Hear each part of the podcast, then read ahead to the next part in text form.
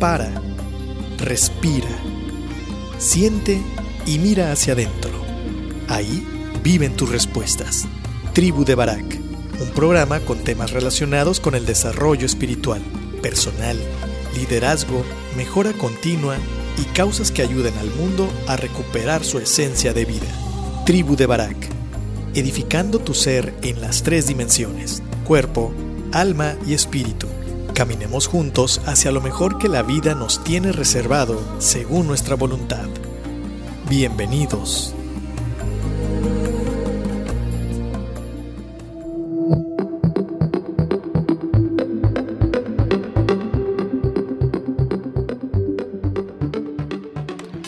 La tribu de Barak.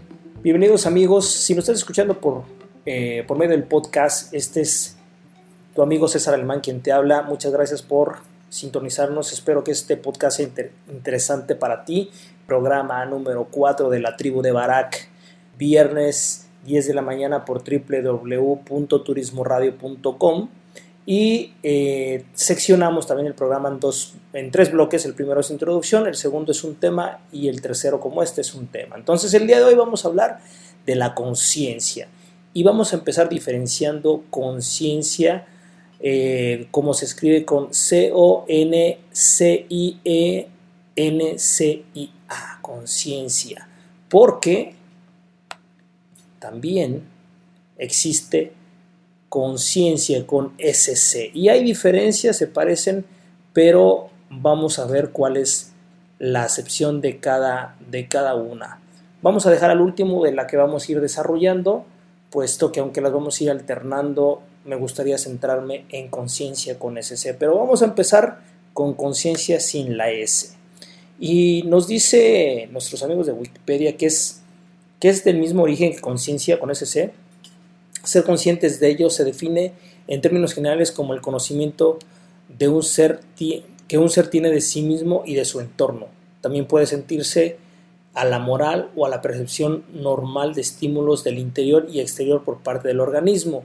Es darse cuenta principalmente y bueno, puede tener tintes morales como dice acá. Sin embargo, la conciencia con ese nos dice que se define en términos generales como el conocimiento inmediato, eso es importantísimo que, anotemos, conocimiento inmediato que el sujeto tiene de sí mismo, de sus actos y reflexiones, pero también se refiere a la capacidad de los seres humanos de verse y reconocerse a sí mismos y de juzgar sobre esa visión y reconocimiento.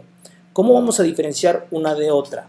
Bueno, la conciencia con SC es el estado fisiológico de vigilia, es decir, estar atentos permanentemente, o al menos la mayor parte del tiempo, eh, sobre nuestros estados, emociones y cómo nosotros nos vemos con relación a lo que está aconteciendo fuera de nosotros. Es la capacidad en acto de reconocerse, es constatarse propiamente ante el, ante el entorno. Y la conciencia, sin la S, es una aptitud o facultad para discernir qué se manifiesta en el estado consciente, por tanto, atribuye este carácter a su acepción, pero con un significado ético o moral. Hay múltiples expresiones eh, con la palabra conciencia eh, que no son válidas para conciencia. Por ejemplo, una mala acción puede suponer un cargo de conciencia, mientras que si tomamos la conciencia con SC de algo cuando pensamos que que a fondo sobre ello. Hacemos algo de la conciencia cuando lo hacemos con mucho empeño. ¿no? Es tener conciencia. Entonces, vamos a hablar, vamos a centrarnos en la parte de conciencia con ese es estar presente, es un estado fisiológico eh, de permanente vigilia, es decir, estarnos dando cuenta de qué hacemos, qué pensamos, qué decimos, por qué lo decimos, cuándo lo decimos. Y esto, es esto supone un trabajo prácticamente titánico que no estamos entrenados propiamente para hacerlo. De hecho, nosotros vivimos prácticamente en automático. No sé si te ha pasado que estás platicando con alguna persona, ¿no? Y de repente la dejas de escuchar. En tu mente empiezas a divagar, empiezas a recordarte de pendientes o empiezas con que ya se te está haciendo tarde y a ver a qué horas este cuate se calla o cómo lo corto porque me tengo que ir, no sé, mil cosas. Y de repente perdimos el hilo de la conversación y si esa persona nos dijera, oye, ¿me puedes repetir eh, lo que te dije, o cuando de repente nos dicen, Y pues, ¿cómo ves tú qué opinas? Y tú dices, ándale en la torre, ¿y ahora qué le respondo? Porque me perdí la mitad de su explicación o de su charla, ¿no? Eso nos llega a pasar, no sé si muy frecuente o no, al menos a mí me llega a pasar. O esta otra que sí me llega a pasar todavía más, es cuando te subes al auto, lo enciendes y emprendes el viaje y cuando menos te das cuenta llegaste a tu destino y prácticamente no recuerdas nada del trayecto, no recuerdas si te pasaste un alto, si, si ibas a chocar, si no ibas a chocar, si diste la vuelta con cuidado o no. Lo hacemos de manera automática. Nuestro cerebro tiene la capacidad para poder hacer eh, esas, esas acciones de una manera, digamos que se van quedando en, en, la, en la memoria, ¿no? Entonces, eh, como empezamos a, a vivir en automático, cada vez vamos perdiendo más conciencia con ese C de, de, nosotros mismos, de quiénes somos, qué hacemos, qué decimos, por qué lo decimos, cómo reaccionamos ante cualquier circunstancia y precisamente nos volvemos presa de nuestras emociones. Seguramente has escuchado hablar de inteligencia emocional y precisamente la inteligencia emocional empieza por darnos cuenta qué onda con nosotros, qué sentimos, qué emoción siento, por qué la siento, eh, qué la originó ¿Y qué puedo hacer para gestionarla? Porque al final de cuentas la inteligencia emocional se trata de, gestionar las emociones propias y las ajenas en pro de ambas partes, por supuesto. Eh, no se trata de negarlas o acallarlas.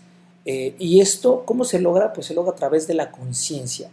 Y fíjate que, hablando de conciencia, cuando hicimos un programa por ahí con, con una invitada especial también, con José de, Colegio Montessori aquí en Puerto Vallarta, eh, de escuela para padres. Yo voy a esa, a esa escuela para padres y bueno, leímos un libro, el primero, y fue bastante enriquecedor y padrísimo.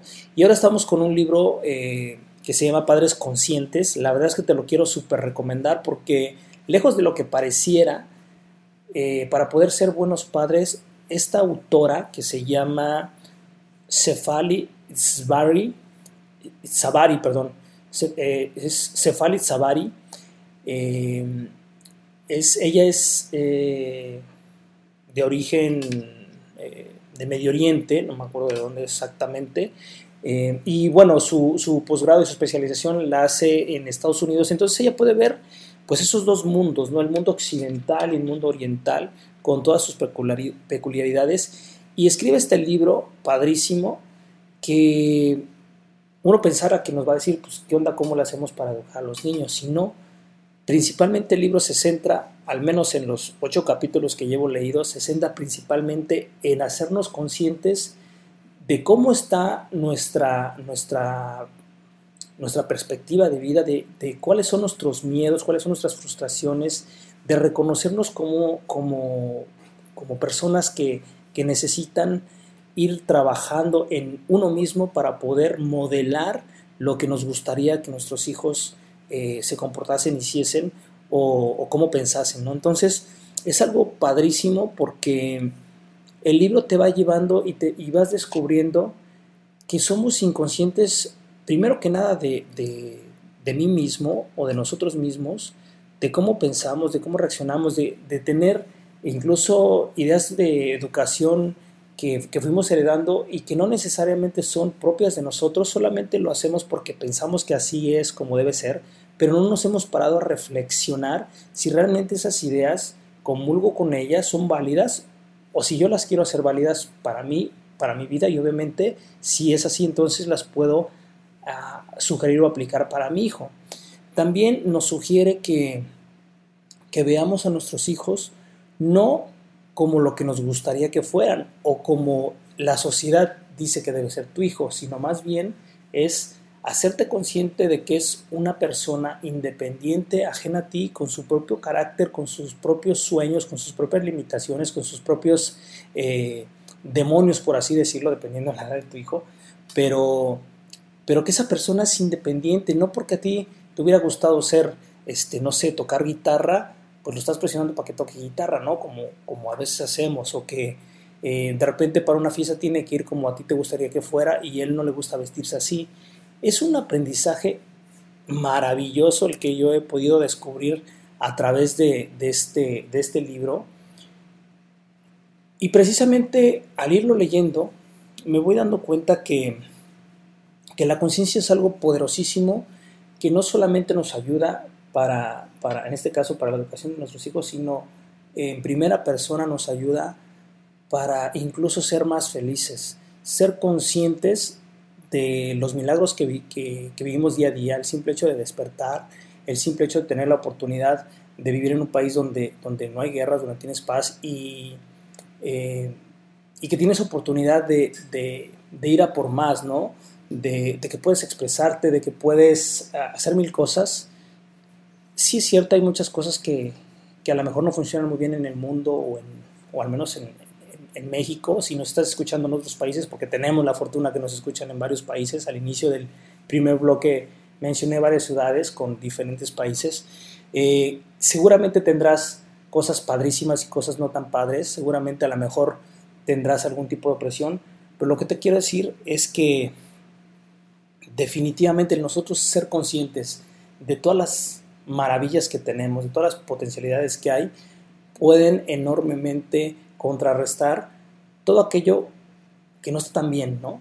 Porque lo hay, por supuesto que, de repente queremos, eh, pretendemos vivir una vida de, tipo Hollywood, ¿no? De donde, donde no hay tristeza, donde no hay pleitos y pensamos que vivieron felices por siempre. La felicidad eterna no existe, sin embargo hay, la vida está completa, está armada de momentos felices, de momentos trágicos, de momentos cabizbajos, de, situaciones conflictivas, de situaciones muy alegres, de, proyectos, de sueños, de derrotas, de fracasos, de logros, de triunfos. La vida es vida y, y el hacernos consciente de eso precisamente nos va dotando de herramientas a la vez para poder darle la vuelta, para poder a través de la mente ir construyendo eso que quieres para tu vida, ir desarmando lo que no quieres ir construyendo lo que tú quieres. Pero imagínate, eh, los griegos decían, hace muchos años, hace más de 2500 años, decían que, que el primer paso es conocerse a sí mismo. ¿Quién soy? ¿Qué estoy haciendo en esta vida? ¿Para qué nací? ¿Cuál es mi propósito de vida? ¿Hacia dónde voy? ¿Con quién voy? A partir de ir respondiendo esas preguntas que parecían obvias y a veces hasta tontas, y que cuando te las planteas con bastante profundidad te das cuenta que ni son tontas ni son tan obvias, y que muchas, pero muchas veces no tenemos la respuesta adecuada, partiendo de la primera que es ¿quién soy? Si yo me llamo César y me dejara de llamar César, ¿dejaría de ser yo? No necesariamente. Me llamaría indiferente, pero quien yo soy no es mi nombre, no me define, no me define mi profesión.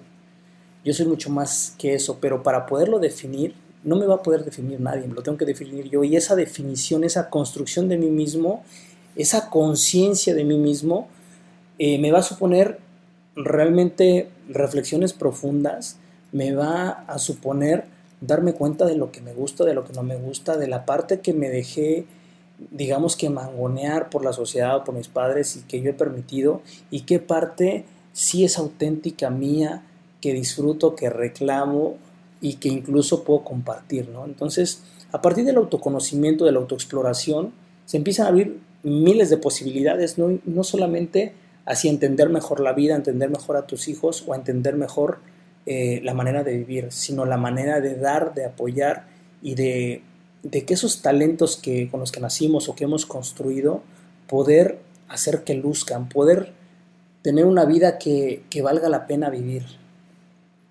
Hay un, una historia, un cuento con, el que me gustaría traer, un cuento breve, no como el pasado, este, que dice que en el funeral de un veterano de guerra eh, se, estaba, eh, pues estaban rindiendo honores alguien que había salvado, le, había salvado la vida a un compañero que también estaba en el funeral. Y entonces se acerca, se acerca a darle el pésame y a agradecerle y a decirle esta persona que le habían salvado la vida, este soldado que le habían salvado la vida, a la hija del soldado que había perdido la vida, eh, le dijo, tu papá me salvó y estoy eternamente agradecido. La niña con llanto en los ojos le voltea a ver y le dice, espero que haya valido la pena. Y entonces nosotros ya tenemos vida, y estamos haciendo que valga la pena, nos damos cuenta de que estamos haciendo lo necesario para que valga la pena. Eso es estar en conciencia, eso es estar pleno, plenamente cierto de que, de que si no lo estoy haciendo y entro en conciencia, empiezo a dar pasos, o me obligo a dar pasos, o me sugiero dar pasos, o por lo menos me doy cuenta y, y puedo decidir qué hacer. Si realmente vine a respirar, a comer y a crecer, reproducirme y morir, o realmente vine a vivir mi propósito, vine a salirme de mí, vine a entregarme, vine a dejarlo todo para que cuando yo regrese a donde tenga que ir, eh, pueda irme con una sonrisa en los labios. ¿no? Creo que es así, así como, como estamos diseñados. De hecho, eh, el programa pasado con nuestras ah, amigas de Ahora Tiempo, Fundación Ahora es Tiempo de Dar aquí en Puerto Vallarta, que hacen una labor magnífica, pues hicimos la invitación a que nos saliéramos de nosotros y a que empezáramos a compartir el, programa y que, y que también si quieres ser voluntario, ya sea de ir a apoyar o de ser un donador recurrente, pues lo hagas. Puedes buscarlos en Facebook como arroba fundación ADT, que significa ahora es tiempo de dar. Este, y bueno, date, date una visitada ahí con, sus, con, con la página, lo que tienen posteado. La verdad es que es una fundación que, que se ha ganado mi admiración y respeto y que ojalá podamos ir apoyando. De hecho, por eso es parte fundamental de los patrocinios con los que contamos. Entonces, eh, muchas gracias a nuestros amigos de Fundación ADT por confiar y por dejarnos su marca que esté en el programa de la tribu de Barak. Entonces, esto fue conciencia, un, un, tema bastante extenso, se nos acabó prácticamente el tiempo. Entonces, yo quisiera solamente despedirme para agradecer a nuestros patrocinadores, a Puerto de Luna, All Suites and Rentals, a, hotel, a Beach Rock Hotel Boutique en Punta Cana, a Hotel Blue Chairs eh, by the Sea aquí en Puerto Vallarta, este hotel LGTB que está ubicado en la zona romántica. Agua alcalina Bombio, esta agua que es embotellada y envasada aquí en Puerto Vallarta con la mejor calidad, bajan sales minerales. Eh, si no lo has probado, tómala, la verdad es que es un super producto. Y por supuesto, nuestros patrocinadores con los que hemos tenido mucho cariño, ya son, fueron nuestros primeros invitados, los eh, Fundación ADT, que te acabo de contar con ellos. Entonces, mi querido amigo, te, te, agradezco mucho que me hayas prestado esta, en el caso del podcast, estos 20 minutos, en el caso del programa completo, estos 60 minutos de programa. Te agradecemos mucho, te dejamos que tengas un excelente fin de semana, cuídate mucho, pórtate bien y nos vemos en el siguiente podcast o nos vemos en el siguiente programa. Acuérdate de www.turismoradio.com nos escuchamos, que te vaya bonito. Te dejamos con esta última canción de Los Ángeles Azules y Jimena Sariñane. Este, disfrútala. Piensa en tu cuerpo como el vehículo, tu alma como el volante, tu espíritu como el motor y la mente, tus pensamientos como el conductor de tu vida. En la tribu de Barak observaremos y edificaremos el vehículo, poniendo al conductor al volante utilizando el motor en favor de la vida y el bienestar. Todos los viernes, 10 de la mañana, por turismoradio.com.